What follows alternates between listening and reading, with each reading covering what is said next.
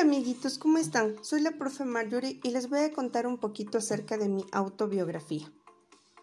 Nací el primero de septiembre de 1990. Mi mami se llama María y mi papi José.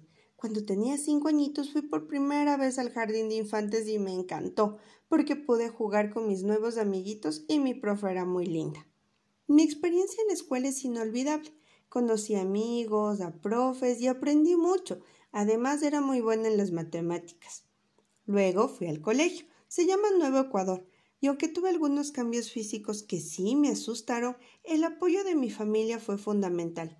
Al pasar el tiempo, la vida en el cole fue maravillosa, con muchos aprendizajes y algunas travesuras de jóvenes. Algo que me encantaba fue la banda de guerra. Pero nada es para siempre y se terminó esa linda etapa.